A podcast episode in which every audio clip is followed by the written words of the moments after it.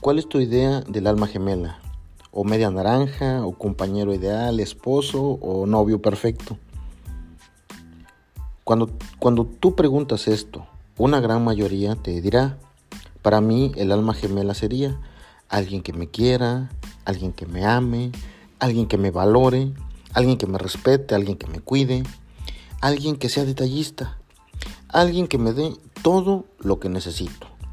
Lo que estas personas no ven es que todo eso que piden es de lo que carecen. Esto quiere decir que tú te enamoras de lo que no tienes y sin darte cuenta te conviertes en una persona que depende de esa alma gemela. No tengas un alma gemela ni tampoco tengas una media naranja o no seas la media naranja de nadie. Por otro lado, se dice que el 95% de todas las parejas son codependientes. Ustedes no, porque ya lo saben.